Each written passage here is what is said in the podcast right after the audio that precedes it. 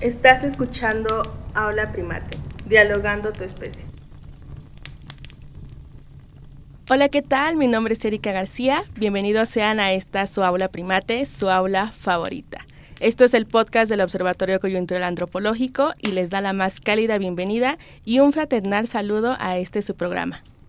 Así es, Erika, es un gusto verlos por acá, un gusto saludarles como siempre en este nuevo episodio. Mi nombre es Emanuel y hoy vamos a ser sus locutores de esta su aula preferida. Así es, mi estimado Emma.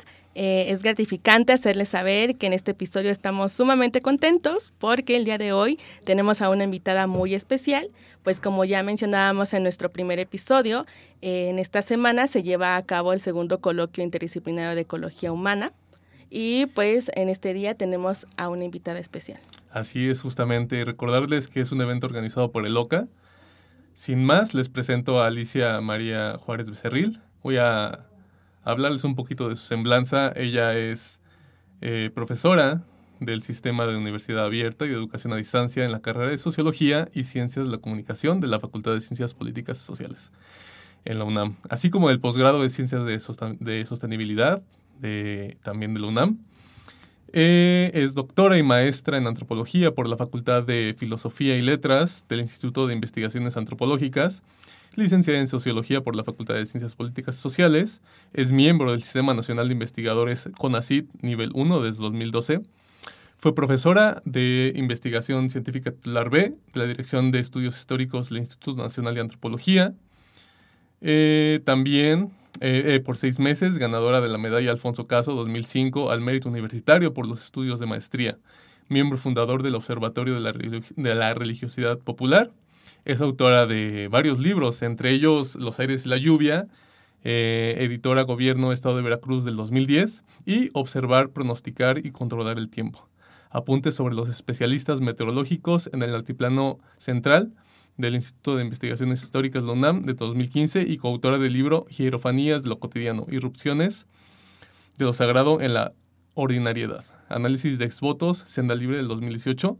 También es coordinadora de los volúmenes de religiosidad popular en contextos campesinos de origen indígena de WIC del 2019 autora de algunos capítulos y, artículos relacionados con temas sobre cosmovisión, ritualidad y meteorología indígena de las comunidades mesoamericanas actuales, así como de las distintas expresiones de la religiosidad popular. Entonces, pues un aplauso a nuestra invitada que sin duda eh, tiene una larga carrera en, en, las, estas cuestiones eh, temáticas y sobre todo que aquí vamos a estar hablando de este libro que es Los animales del agua, eh, que es un libro sumamente interesante de lo que acabamos de hablar. Eh, hace un momento una presentación, pero aquí pues vamos a hablar un poquito más a fondo de este libro.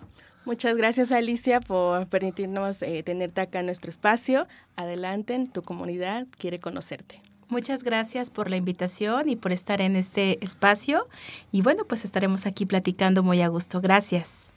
Listo. Bueno, pues seguimos. ¿Cómo ha sido eh, llevar toda esta formación académica? ¿Cómo has llevado todo, esta, todo el desarrollo de tu carrera académica y sobre todo hasta llegar a este volumen de este libro muy, muy interesante? Bueno, pues eh, realmente ha sido mucha constancia y mucha disciplina, pero también mucha obstinación de mi parte. Eh, es, en lo personal, este volumen para mí ahorita eh, significa mucho por, por un largo camino, pero el inicio, bueno, desde acercarme a estudiar cerros y volcanes, desde ahí nació esa inquietud, pero quiero confesarles que en realidad lo personal es político eh, realmente yo estudié, bueno, sociología y en la Facultad de Ciencias Políticas y yo estaba en otros temas. Yo fui durante un tiempo ayudante de Gina Zabludovsky y andaba con temas de feminismo y techo de cristal y fui su adjunta. Siempre me había gustado la escuela, desde chiquitita, la prepa, este, bueno, recibí mis libros por mejor promedio y bueno, en cantidad de, de este, de eventos que me gustaba asistir y también de, de aprendizaje. Y en la carrera, bueno, andaba yo eh, en otros temas. Pero, como les comento, lo personal es político, ya lo diría una feminista, a la de Fopa, pues nos enamoramos y resulta que un geógrafo eh, empecé a andar con él y el hombre estudiaba los volcanes y las montañas y, y entonces yo dije, es maravilloso eh, estudiar esa parte de la naturaleza, pero ¿qué pasa con la gente? Entonces me adentré a una serie de lecturas en donde pude leer a una Johanna Broda, a un Julio Glockner, sobre todo, fueron como mis primeros acercamientos. Este chico me recaló el libro de arqueoastronomía que coordina Johanna Broda y Stanislav Ivanisevsky y entonces fue cuando dije, bueno, hay indagando, hay más allá de evidentemente este, el conocimiento de, de, los cerros, sino que la gente hace rituales en ellos y que tiene que ver con el ciclo agrícola y la propiciación de la lluvia. Entonces, un buen día, ya eh, como comento a finales de mi carrera, cambié de tema de tesis y dije, yo quiero estudiar los rituales. Entonces se iba a presentar el tutor de este chico que está en el Instituto de Geofísica y que estudiaba volcanes y la doctora Broda que estudiaba la parte ritual de las montañas y culto a los cerros. Entonces yo fui a ese evento y me presenté ante la doctora Broda y le dije yo quiero ser su alumna y me dijo la doctora muy bien, pero búscame cuando hayas terminado la licenciatura, ¿no? Entonces yo dije, quiero estudiar algo con respecto a este tema y así hice mi tesis de licenciatura que se llama La vida frente al volcán, estudio sociológico en Santiago Xalitzintla, que había pasado la actividad del Popocatépetl, ¿no? Entonces, era una socióloga en campo, no sabía lo que era etnografía, no sabía lo que era hacer trabajo de campo, sino que me aventuré de las herramientas cualitativas y cuantitativas que te dan en la carrera. Y entonces sobre eso hice mi tesis, que bueno, la pueden consultar ahí en Tesis UNAM. Y después ya de, de, mi obtención de grado, me fui a buscar a la doctora Broda para hacer la maestría y yo creo que de allí hasta la fecha no nos hemos despegado, existe un vínculo muy fuerte con ella. Eh, fui muchos años su ayudante, eh, su asistente, entonces bueno, ya, ya hice con ella la maestría sobre el tema de investigación fue sobre los aires y culto a las ofrendas que se hacen en contextos de esta ritualidad de propiciación de la lluvia y ya me empezaba yo a acercar a lo que sería una línea de investigación, pero eran los primeros pininos, ¿no? Las primeras observaciones de trabajo de campo en forma. Y bueno, pues esa tesis obtuvo una medalla, la medalla Alfonso Caso, por parte de la universidad por los estudios de maestría. Y después tuve la oportunidad que Félix Báez Jorge, quien recientemente acaba de fallecer, me publicó esa tesis como libro que se llama Los aires y la lluvia y lo podemos encontrar en la editora de Veracruz. Y bueno, de allí comencé con mi doctorado, asesorado por la doctora Broda, en donde, bueno, ya traté de hacer un un análisis metodológico y conceptual acerca de observar el tiempo, todo lo relacionado con especialistas, con saberes, con meteorología. Y bueno, el libro, la tesis se hizo libro, publicado por el Instituto de Investigaciones Históricas de la UNAM. Y bueno, realmente así ha sido mi, mi carrera acompañado de, de la docencia. Eh, me interesa mucho la formación de recursos humanos, me interesa mucho el acercamiento con los jóvenes, con mis alumnos de licenciatura, por supuesto, los de posgrado, y ha sido como este andar en donde la investigación para mí pues, pues me llena completamente, ¿no? En donde es una parte muy completa de, de prepararnos para las clases, para la investigación, para escribir, para N cantidad de, de actividades que hacemos muy demandantes, pero siempre muy fructíferas en conocer la, lo que hace el colega, lo que hace el alumno, lo que hacen los otros, como diría Auge, pero en un sentido de horizontalidad, ¿no? de aprender.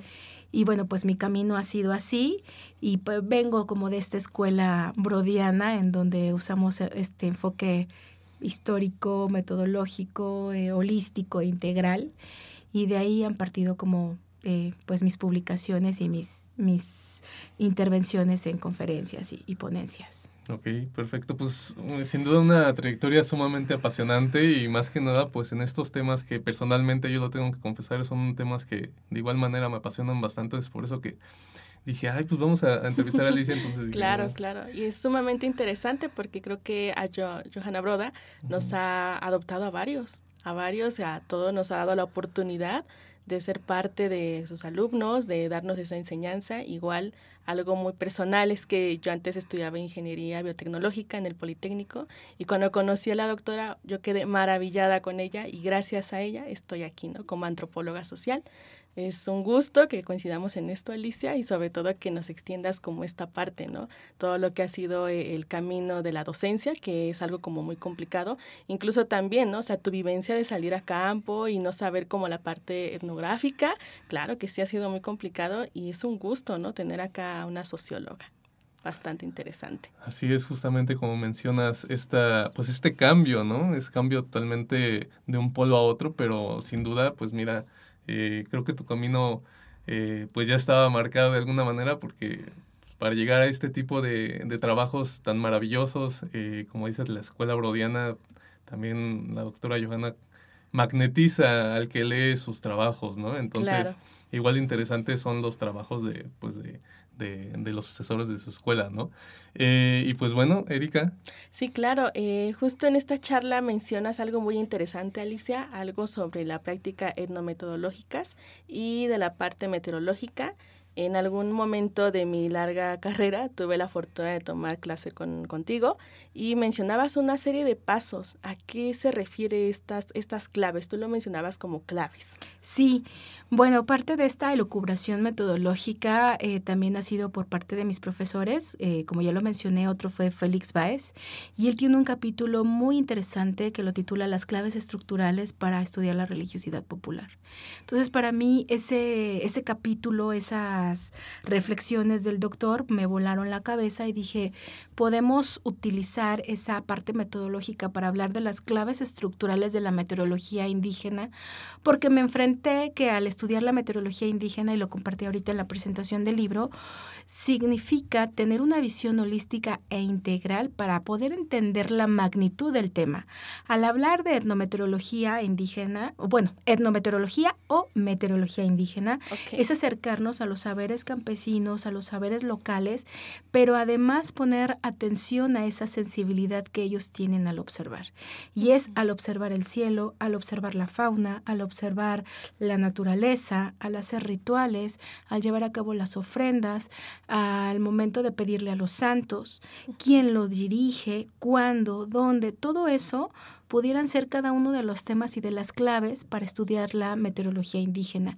Y a lo largo de este tiempo, desde que me convertí eh, en investigadora o ya a seguir una línea propuesta, en realidad no me he eh, eh, tenido como un punto común de meteorología, sino que he tratado de abordar todos y cada una de las claves en su distinto momento, ¿no? Hay trabajos que están relacionados a los santos, hay trabajos que están relacionados a, la, a, los aires, hay trabajos que están relacionados con las ofrendas y este en particular a la fauna, ¿no? Entonces, eso me permite a mí tener esta mirada integral de lo que significa la, meteorología indígena. ¿no? Y creo que vamos como incrementando o abonando a esta reflexión metodológica porque en realidad es imposible de abarcar todo en un solo, en un solo momento, sino hacer énfasis y dedicarnos detalladamente a cada uno de los aspectos. Me faltó señalar que hace dos años hice un, un postdoc en Ciesas, y que bueno, también de allí surgió esta posibilidad de, de, llevar a cabo esta publicación y ahí hablé sobre saberes campesinos y la relación con el Paseo de los Santos, es la próxima publicación que está pendiente, que ya está por salir por parte de Ciesas, que es precisamente el paseo de, de vírgenes y santos a la milpa o a donde ellos deben actuar o deben de conocer cómo es que están sus campos, ¿no? Y se hacen las solicitudes.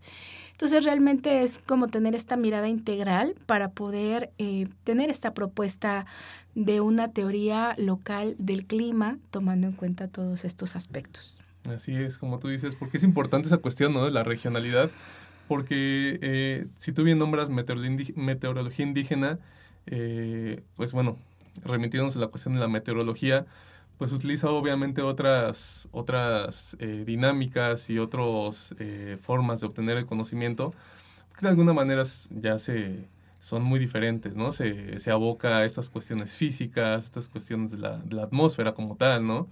Eh, lo cual pues obviamente se maneja ya a una escala mucho más grande, ¿no? una macroescala, no solo de regiones, ¿no? sino de cuestiones ya planetarias, pero lo importante y lo más interesante de la meteorología indígena es justo eso, ¿no? La regionalidad, el observar el cielo, obviamente, el observar las nubes, pero como tú dices también, eh, poner en perspectiva todas estas cuestiones, introduciendo otras, como podrían llamarse los bioindicadores, ¿no? Los animales, los cuerpos de agua, las plantas, es decir, cómo los indígenas son conscientes ¿no? del entorno y de, todo, de, todos los eh, seres vivos y no vivos que les rodean. ¿no?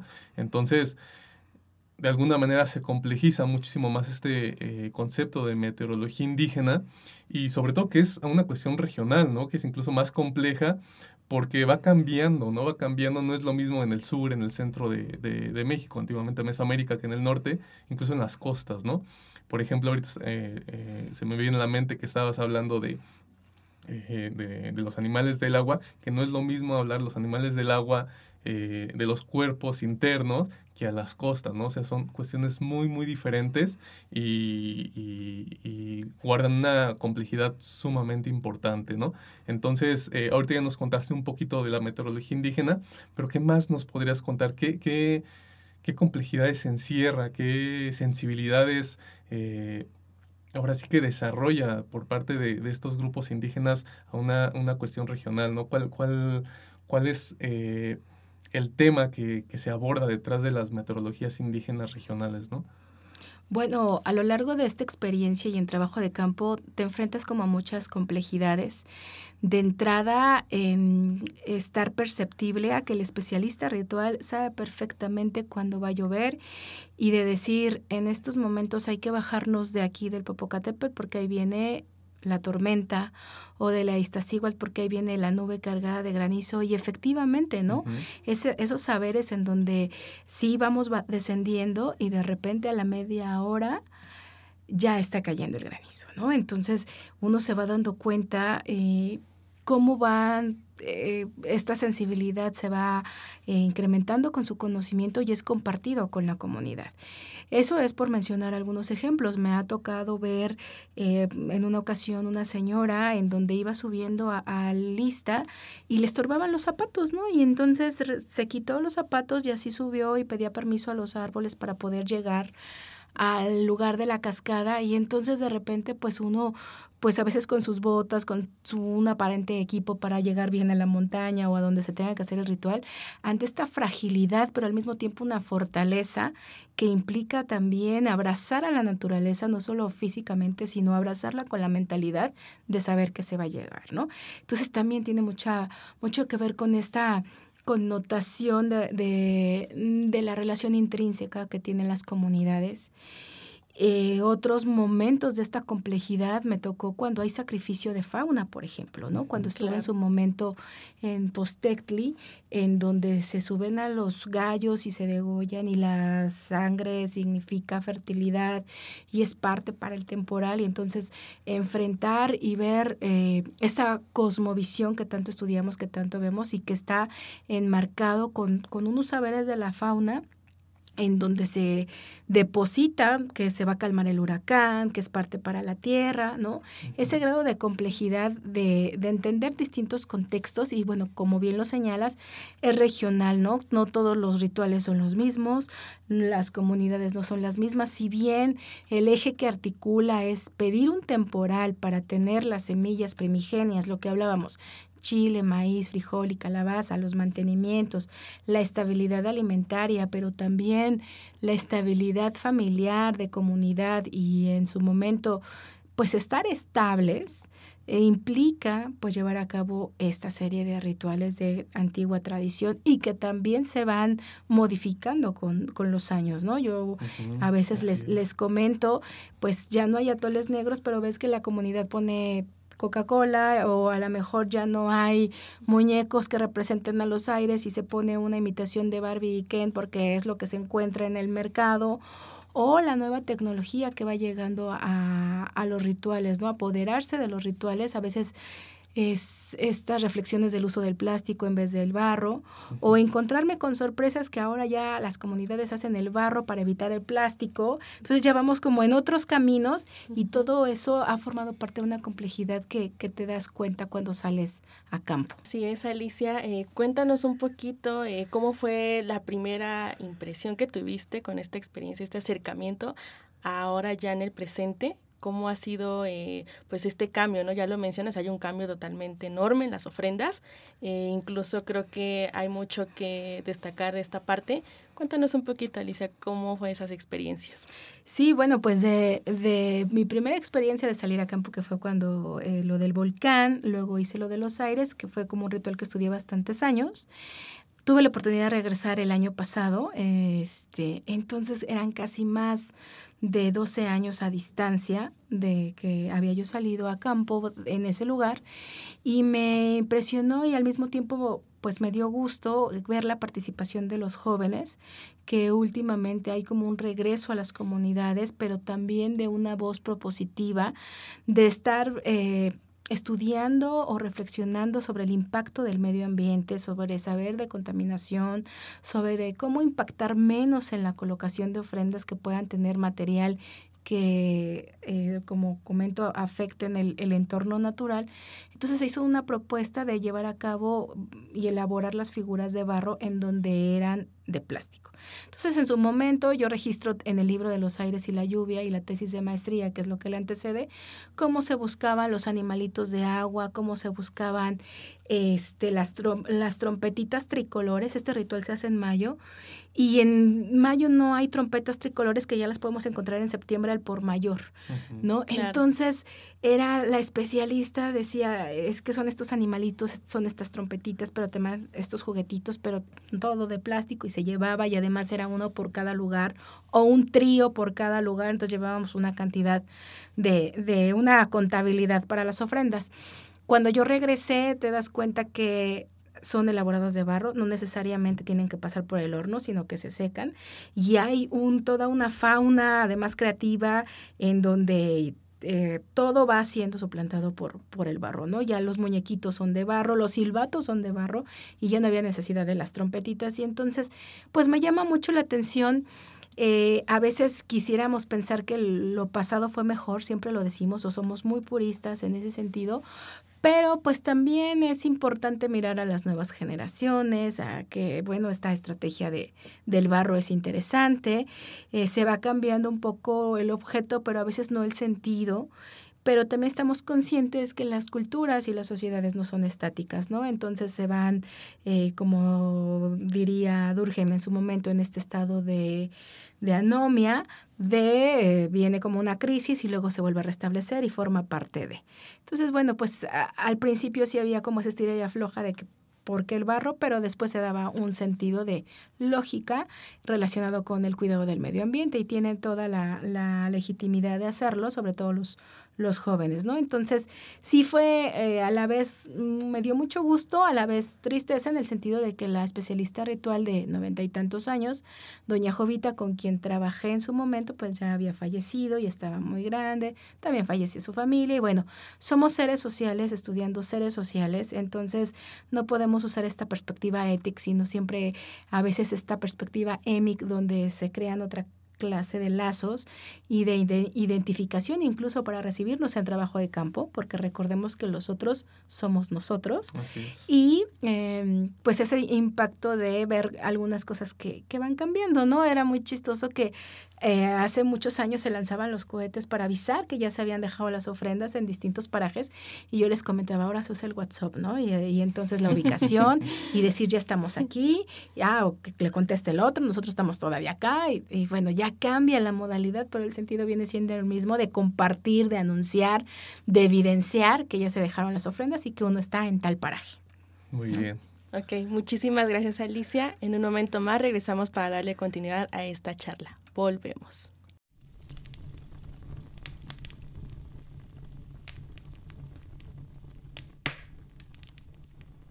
¿Sabías que Alicia Becerril en su texto de Animales, Plantas y Lluvias el uso de la fauna y la flora en la dinámica de la meteorología indígena explica que Los fenómenos del tiempo o clima van más allá del entendimiento natural, asignando el nombre de especialistas meteorológicos a aquellas personas de la comunidad campesina que son capaces de usar elementos de la naturaleza como el paisaje, entidades divinas, uso de los santos y ofrendas para pronosticar el temporal y tener resultados satisfactorios en las próximas cosechas.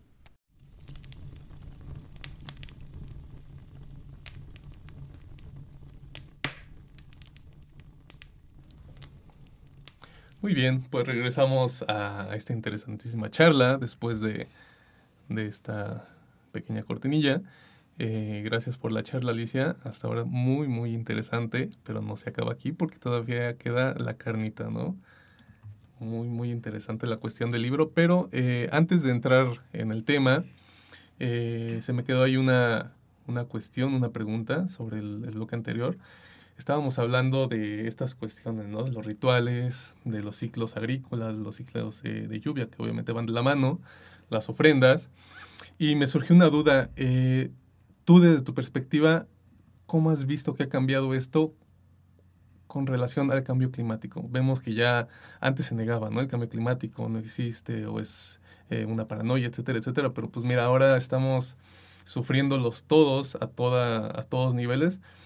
Pero Imagino que esta, la parte campesina, la parte de los indígenas que trabajan la tierra, como lo han hecho desde hace milenios, y que son sumamente observadores, ¿no? Eh, internalizan este eh, conocimiento empírico de primera mano, pues ellos lo viven día a día, pues ellos me imagino que se dan cuenta más que nadie, ¿no? Y lo han observado y lo han sentido muchísimo antes que nosotros, ¿no? Los citadinas. En ese sentido, ¿Cómo has visto que ha cambiado esta cuestión de los rituales, el ciclo de lluvias, eh, etcétera, etcétera, con relación al cambio climático? ¿Qué tanto les ha afectado? Bien, pues la pregunta es muy interesante y creo que siempre como la pregunta de, cajón por los tiempos que estamos compartiendo. Eh, hay como dos vías. Una de ellas es la que tengo de primera mano con trabajo de campo.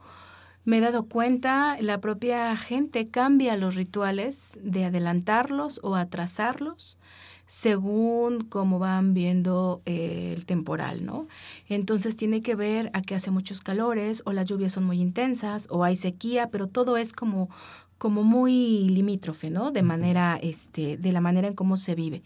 Entonces, si bien eh, la manera de articular ellos este calor o esta falta de lluvias, pues lo que hacen es mover los rituales, ¿no? Es decir, las ofrendas se adelantan, las ofrendas se atrasan, o ahora resulta que don Gregorio puede pedir tal cosa, o hay que poner más animalitos de agua en las ofrendas. Es decir, en la praxis es donde vamos viendo como estos cambios y es una preocupación constante también de las comunidades, ¿no? En su momento, cuando yo iniciaba mis trabajos de campo, se decía, no, es que don Goyito está enojado porque se le están quemando los, le están quemando los pies y necesita pomadas, ¿no? Que era el momento en que el volcán iba a hacer erupción. Ahora está pasando algo porque también hay que señalar que, que las comunidades campesinas con esta sensibilidad tampoco están alejados de la globalización, de la comunicación, del Internet, de las redes sociales. Entonces también están muy en su manera eh, de cosmovisión y de acercarse a ver eh, la vida comunitaria de estos elementos. Entonces lo adscriben a su forma de ver eh, la vida y entonces también se dan cuenta de un cambio climático y se dan cuenta de otros fenómenos naturales en donde dicen, ah, es que los japoneses se están portando mal, por eso están los temblores. Ah, pero es que en el mundo está pasando esto porque no cuidan a, la naturaleza. Ah, pero entonces el cambio climático nosotros vamos a contrarrestar con los rituales, vamos a contrarrestar con hablarle al maicito, con hablarle a la planta, con que germine bonito. Entonces, bueno, es, es otra manera de este, evidenciar esta, esta memoria y al mismo tiempo ellos mismos están conscientes de eh, pues de la situación, ¿no? El uso de transgénicos, por ejemplo, ¿no? De ellos comentaban es que este maicito no tiene corazón porque está hecho de, de, un transgénico, en cambio no vaya, no comparte esa relación que, que, pudiera unir con la semilla. Así pasa también con, con, el cambio climático, que saben que la nube está enojada, que este, la tierrita se puede poner seca, entonces hay que calmarlo un poco por medio de la ritualidad, por medio de cumplir con las ofrendas, por medio de también ser buenas personas, ser buen, este, em, de alguna manera compañero o eh, de la comunidad y contrarrestarlo a la manera de cómo, cómo ellos tratan. Y bueno, ya de las maneras más prácticas, otra vez el uso del barro en vez de, de plástico o luego que se hacen los comités para ir a limpiar la basura que queda de las ofrendas, ¿no? O tratar de evitar el plástico cuando se hacen los convites después de ir a dejar las ofrendas, que cada quien llegue con su plato y su vaso, y así de esa manera chiquitita se va abonando. Y también lo veo a veces en los proyectos de mis alumnos del posgrado de sostenibilidad, que es ahí como que hay un poquito más de lleno con respecto al tema, entonces varios de los proyectos que tienen van encaminados bueno, a, este tipo de temas en las comunidades, en las organizaciones y este y comitivas que se hacen para eh, llevar a cabo ellos sus estudios relacionados con el medio ambiente, ¿no? Pero es sobre la praxis que, que vamos viendo. Sí, sí, muy, muy interesante. Ahorita tocaste un punto, bueno, dos puntos bastante interesantes, ¿no? Que eh, el patrimonio biocultural, ¿no? Sobre todo la cuestión del maíz, eh, que es muy, muy importante en, en, en, al menos en su contexto, ¿no? De, de sobrevivencia, de, de tradiciones, de cuestiones tan, como me atrevería a decir, tan íntimas, ¿no? Como es la gastronomía de las poblaciones. Y como tú dices, ¿no? Si bien por una parte los transgénicos eh, se dice que no tienen ningún tipo de efectos, ¿no? O, de transmisión horizontal de genes, es una parte y está probado, pero otra parte que, que, que, no se ve y que siempre tiene que estar a discusión es eso, ¿no? De qué manera pasa a trastocar la cuestión del patrimonio biocultural, ¿no? Si bien se, se opta muchas veces porque son eh, pues justamente variedades ¿no? de maíz resistentes a plagas, resistentes a, a, cambios de clima, etcétera, etcétera, sequías, ¿no? Pero también se tiene que ver esta parte de parte de las culturas, ¿no? O sea, cómo es parte del corazón de las culturas de las poblaciones indígenas y también eso es muy importante abordarlo, ¿no? Porque justamente pasa a trastocar todas estas cuestiones, como tú dices, ¿no? Dicen que no tiene corazón. Entonces ahí ves la manera en que piensan ellos esta, estas plantas, pues, obviamente que para ellos sagradas, ¿no? Eh, y lo del cambio climático, ¿no? También hay que aprender mucho de ellos, como tú bien dices, eh, se reinterpretó esta cuestión del barro al plástico, ahora están regresando otra vez del plástico al barro, ¿no? Y también, como tú dices, eh, hacen sus ofrendas, pero también van a recoger la basura, que saben que es contaminación al final, ¿no? Entonces, justamente hay mucho que aprender sobre estas sociedades indígenas que, en realidad eh, a veces, pues, como que ponemos en segundo término, ¿no? Sí, Alicia, es demasiado interesante todo esto que nos cuentas acá. Eh, hay algo que tengo duda. ¿Tú has visto algo que se ha ido modificando por la parte turística? ¿Has notado algún cambio, que han eh, insertado algunas cosas o ellos tienen que ocultar esta parte ritual, ¿no? Porque incluso se ha hecho como, vaya, no mencionarlo, ¿no? Que está de moda, eh, como ver esta parte de los rituales y las ofrendas, etcétera. Y a veces, eh, pues las personas se incomodan, ¿no? O sea, dicen, no, esto es mío y no es para exhibirlo. ¿Has visto algún cambio en esta parte? Sí, claro. es un tocas una cuestión también muy delicada porque hay es un arma de, de, de, dos filos porque me ha tocado ver que gente se intimida en el sentido de que es nuestro, es nuestro ritual y hay que pedir permiso para poder presenciarlo y hay que pasar por una serie de filtros para que se legitime la presencia de alguien que no es de la comunidad. Me ha tocado eso. Pero también me ha tocado que ha habido extranjeros que presencian rituales y que forman parte como de una especie de, no sé, no tengo la palabra adecuada porque no es un tour, porque tampoco es como eh, eh, una parte de exhibir, pero sí me ha tocado ver que eh, he compartido rituales en donde hay gente pues que evidentemente es extranjera, que es turista y, y forman parte como de, de, una presencia en donde se les prometió estar presente en tal ritual. No opinan, no dicen nada, pero están presenciando y, y son ajenos a. Claro. ¿No? Y entonces después resulta que termina el ritual y ya se van nada más lo presencian y cuando hay también, después, el, el, momento de hacer un ritual no nada más es dejar ir a las ofrendas. El momento de hacer un ritual es de que desde que vas a las compras, desde que pides cooperación, desde que peregrinas, dejas la ofrenda, convives con la comunidad y a veces convives después en la casa. Hasta ahí termina el ritual porque como lo diría Catherine Cud, es vida comunitaria, es vida social, es engrana toda esta serie de momentos que el culmen es el momento de dejar la ofrenda, sí, pero está con completado, está compuesto por una serie de eh, otros elementos. Entonces sí me ha tocado ver presencia turística nada más en el momento que van en el ritual. Sí. Y se despiden, ¿no? Y, creo que pagan por estar allí, ¿no? Sí, sí, sí, sí, justo. Eh, creo que sí es muy interesante abordar esta parte porque creo que nosotros como investigadores nos ha tocado, ¿no? Incluso eh, cuando hacemos campo, pues también a, las personas son muy como, pues parte, ¿no? O sea, quieren resguardar como esta parte del ritual y no abrirlo a todo público. ¿Sí o no, Emanuel? O sea, sí pasa. Sí, sí, justamente como, o sea, como bien dice Alicia, o sea, tal vez no digan nada, no, eh, no irrumpan en los rituales, pero el hecho, bueno, yo al menos yo lo pienso así, ¿no? Tú ya me dirás, el hecho de nada más participar en una parte y saltarse los demás pasos, de alguna manera es una irrupción silenciosa, ¿no? Porque están siendo parte de una parte del ritual, pero lo demás pues pasan a, pues a estar ausentes, ¿no?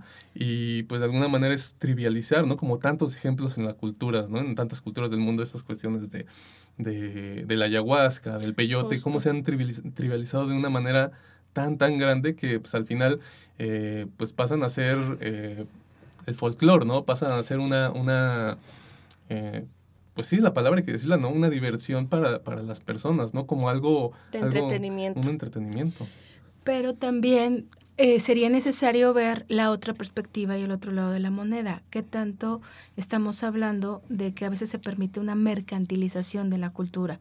¿Por qué? Porque de entrada al turismo, porque hay una entrada a la mejor en dólares, porque entra dinero a la comunidad, porque hay ciertas necesidades básicas. O sea, en realidad no lo justifico ni mucho menos, pero también es como qué es lo que ha permitido que pase eso.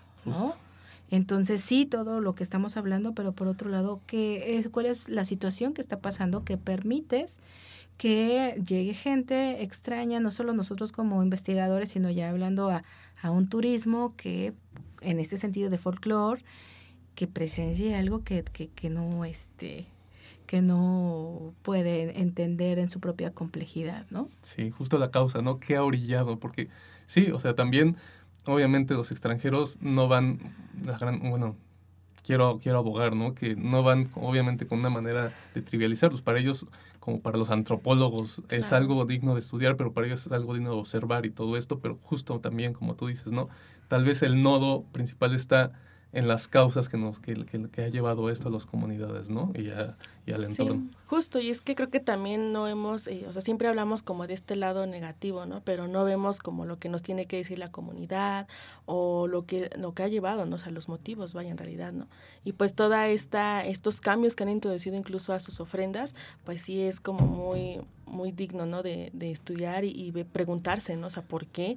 ¿Por qué ha estado pasando todo esto? Como lo mencionabas con las trompetas, con las muñecas, toda esta parte, ¿no? Y bueno, pues ya, eh, ya profundizamos bastante en estas cuestiones, ¿no?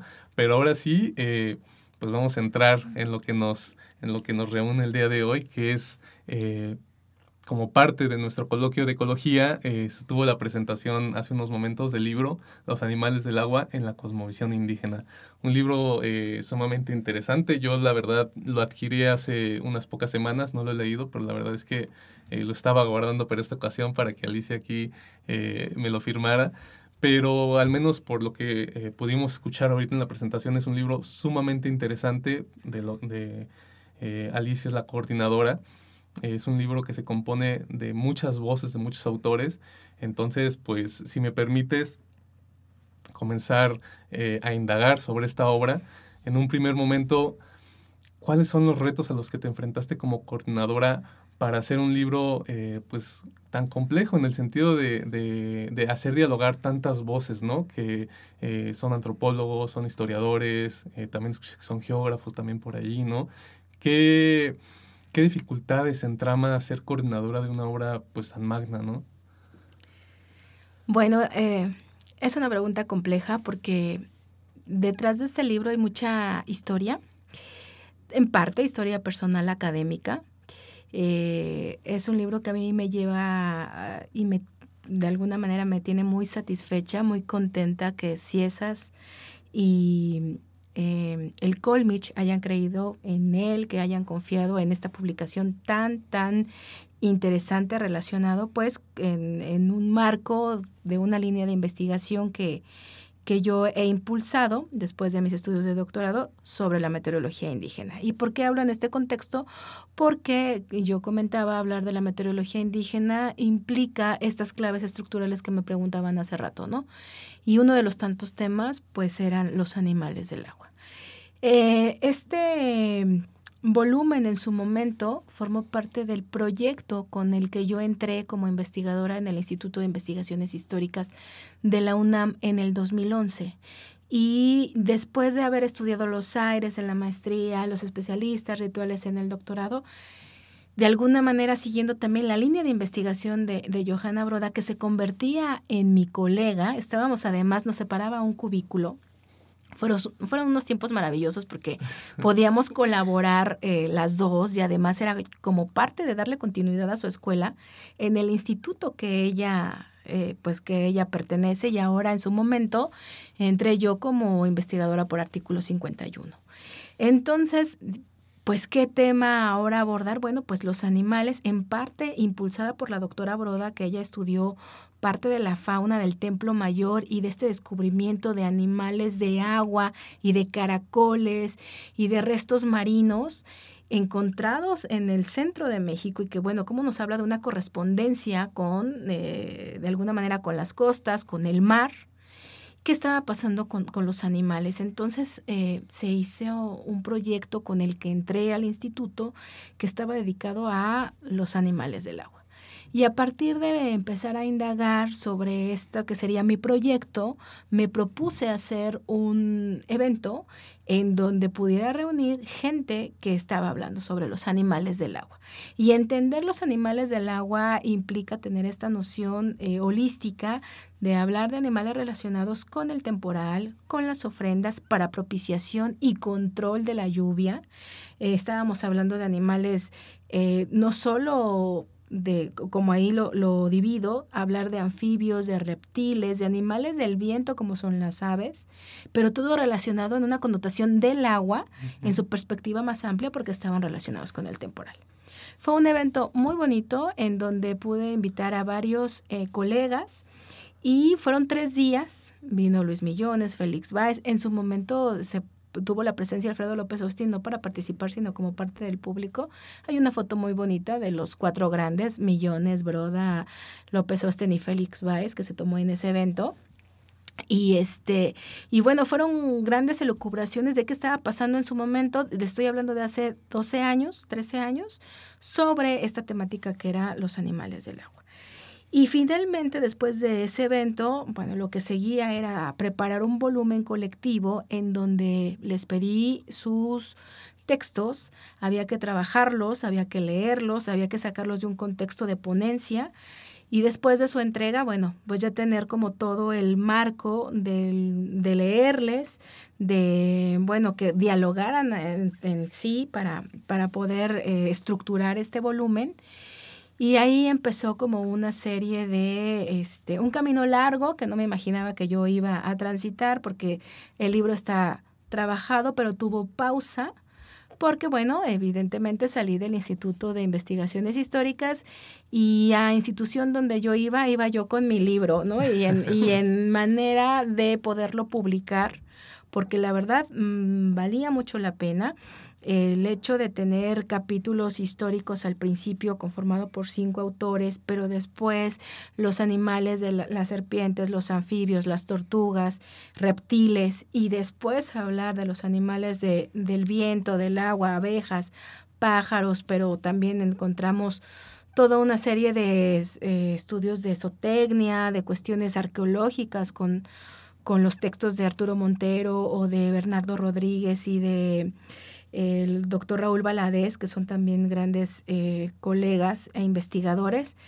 poderlo de alguna manera conjuntar y finalmente, después de muchos años, el CIESAS lo entregarlo y volverlo a retrabajar, ¿no? Volver a pedir dictaminaciones, volver a ver los puntos. Y lo que se me estaba un poco desesperando hasta cierto punto es que me decían mis colegas, la información etnográfica está pasando o los datos ya hay que actualizarlos, ¿no? Entonces, porque estamos hablando de datos de hace 10 años. Sin embargo, ha sido muy bien recibido porque pues los datos etnográficos, si bien no es que pasen, sino que enmarcan puntos específicos en espacio y tiempo hacen que sean puntos de partida como referencias. Ahora ya puedo yo escribir un artículo sobre animales del agua, pero de barro, que aquí en su momento lo evidencio que eran de plástico y ahora puedo escribir que ahora son de barro, ¿no? Presta para tener puntos de, de partida y también para actualizar los datos, pero también para evidenciar que la fauna en su contexto ritual es sumamente importante para la para la propiciación y control de los fenómenos climáticos que está ligado a los saberes campesinos, ¿no? Entonces, este texto es eh, de alguna manera con esa sensibilidad etnográfica, con esos datos históricos y con eh, la confianza de que estamos hablando de autores serios, de larga trayectoria, en donde tienen unos aportes extraordinarios que este, podemos encontrar en el volumen. Ok, muy bien. Pues bueno, eh, sin afán de spoilear obviamente, pero con el afán sí de abrir el, apetito del lector, platícanos un poquito de la estructura del libro, cómo se divide, eh, ahorita ya nos, nos, nos, dibujaste un poquito la cuestión, ¿no? Que los animales, los anfibios, las serpientes, que ahorita está hablando, la, ahorita está escuchando la, la presentación, ¿no? Que las serpientes obviamente son animales sumamente importantes, ¿no? En el, en el contexto meteorológico ritual pero también, como tú dices, los anfibios, los animales del aire, que de alguna manera pues dirá pues, que tiene que ver el aire con el agua, ¿no? Pero justamente en esta, en esta cosmovisión indígena, de alguna manera, eh, pues el aire también propicia la lluvia, carga las nubes, etcétera, etcétera, ¿no? Pero bueno, eh, platícanos un poquito, ¿cuál es la estructura del libro? Bien, el libro está conformado por 15 capítulos. Tiene un prólogo de Johanna Broda extraordinario que habla desde eh, los textos de Seller y la importancia de la fauna, pero además he de mencionar que el libro tiene mucho de la escuela de la doctora Broda. Los libros que la doctora Broda coordina con sus alumnos, ella tiene bastantes libros coordinados y este es también un libro coordinado siguiendo como la misma estructura. Tenía que ser, es mi maestra, es, mi, es mi madre académica, entonces bueno, este es como parte de esa línea que se inscribe este, este volumen. Entonces ella me hace el prólogo lo cual yo estoy muy complacida. Yo hago la introducción y bueno, está dividido en tres partes. Los animales del agua en la cosmovisión, que contiene cinco capítulos generales. Escribe Luis Millones y Mateo Millones, La humanidad bajo las aguas. Y bueno, tiene mucho que ver con la parte de los Andes y los Incas. Entonces es el único capitulito que podemos hacer esta parte comparativa y en correspondencia con otra área cultural sumamente importante. Después es el capítulo de Johanna Broda, representaciones en miniatura de animales de agua, y hace, eh, ella ya, la doctora ya traía esta inquietud de hacer también cuestiones comparativas de las culturas indígenas americanas. He de señalar que la portada del libro, que es hermosa y que es verde agua y que hoy se alabó mucho, yo escogí el color porque se me hizo la propuesta de azul fuerte, azul marino, un poco gris y verde agua. Dije, bueno, tiene que ser el agua. Y los animalitos que vemos en esta representación es parte de las fotografías y de la colección que tiene la doctora Broda, ¿no? Entonces ahí podemos encontrar algunos de Guerrero, algunos este del eh, norte de los Estados Unidos, de la parte de los Estados Unidos, entonces de los estudios que ha hecho la, la doctora Broda en relación a los indios pueblo y también de los Andes del Sur y también del Alto Balsas, que es el que se, se, encarga la doctora Broda. Está, bueno, mi aporte, que es el estudio de los animales en la dinámica del tiempo meteorológico, hablar un poco de los animales en eh, sobre todo en Sagún y de algunos cronistas, y bueno, ya relacionarlos con el estudio del agua en la etnografía, en la historia y sobre todo con ese trabajo de campo que les comparto. Está otro trabajo eh, magnífico de Fernando Guerrero, Animales y señales de agua, lo que significa los presagios de la fauna en el área maya. Y también un texto muy reconocido es el de James Taggart de Los animales de agua en la memoria colectiva de los nahuas de Puebla, donde nos habla de una narrativa extraordinaria de una rebelión y en donde los seres del agua tienen presencia. La segunda parte de reptiles y anfibios está relacionado con serpientes. Eh, Aurora Montúfar nos habla de su extraordinario trabajo en Guerrero sobre la serpiente y su simbolismo relacionado con la lluvia. Alejandra Gámez de la Tecuancoa, la víbora de agua, de los Niguas del sureste de Puebla. El texto de Elizabeth Mateos, la Shivacoat, la serpiente de, de fuego. Félix Baez con el simbolismo fídico, que yo comentaba en la presentación que no sé si sea el último texto que Félix vio publicado. Y bueno, el de Alba Patricia, el de Para Elena de la Cruz, la danza de la serpiente, relacionado con su área de estudio de Guatemala. Finalmente, la tercera parte, animales del aire y del agua, ictofauna marina, descubierta en un sitio teotihuacano de Bernardo Rodríguez y Raúl Valadez. Es un eh, trabajo muy técnico, pero al mismo tiempo muy exquisito en los datos. La fauna del inframundo de Arturo Montero, todo esto que veíamos de las cavernas, pinturas rupestres y cuestiones de la fauna subterránea. Otro capítulo muy interesante es el de Marielena Guerrero sobre las eh, abejas, que nos habla de ofrendas dulces, ofrendas sabrosas. En el área maya, Arturo Gómez con sacrificios para pedir las lluvias y el uso de las aves en la Huasteca. Esto yo comentaba, ¿no? del sacrificio de aves. Y cierra el texto Alejandro Robles sobre pájaros graniceros en el Nevado de Toluca. Muy bien, pues ahí ya eh, para el escucha y para el lector al mismo tiempo, pues ya queda ahí un poquito evidenciado lo interesante que es este libro para que se adquiera, que pues de hecho ya, ya se agotó, ¿no? Si no es que ya está a punto de agotarse, todavía quedan ahí un, algunos, algunos pocos ejemplares, pero bueno, pues le hacemos la invitación a adquirir este libro porque es, como dice eh, Alicia, ¿no? una obra muy magna, también estéticamente es muy, muy bello, es, llama la atención desde el primer momento y eh, no menos lo es el interior, la obra como tal, ¿no? Así es. Así es, Alicia, creo que incluso la portada es bastante llamativa, yo por eso la había, me llamó muchísimo la, la, atención. Eh, pues nada, Alicia, agradecerte este espacio. Volvemos con un cierre, así que nos vemos en un ratito. Gracias.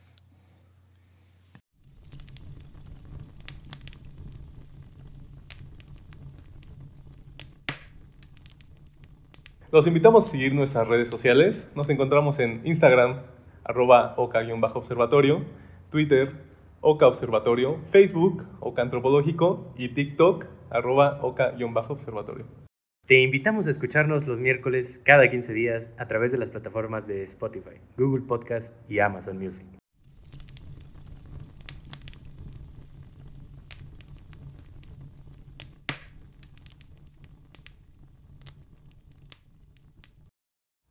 Dentro de LOCA tenemos una amplia agenda de actividades. Entre ellas se encuentran nuestros seminarios, coloquios y círculos de estudio.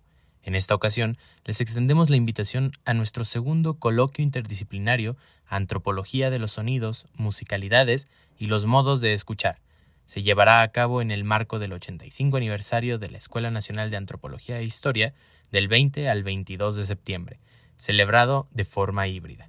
Además, de invitarles a nuestro círculo de estudios sobre Asia, impartido por el maestro Miguel Vázquez Ángeles, con sesiones quincenales los días jueves en un horario de 2 a 4 de la tarde, hasta el 23 de noviembre. Sintoniza nuestras redes sociales para mayor información.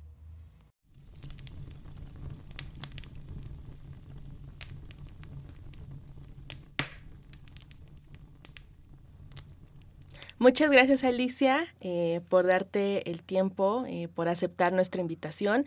Es bastante interesante lo que nos has contado eh, acá en cabina, sobre todo esta presentación del libro que hoy tuvo pues su evento, que tuvo su día. Y pues espero que el público esté muy interesado en comprar el libro. Muy, muy interesante todos los capítulos, todo lo que aborda.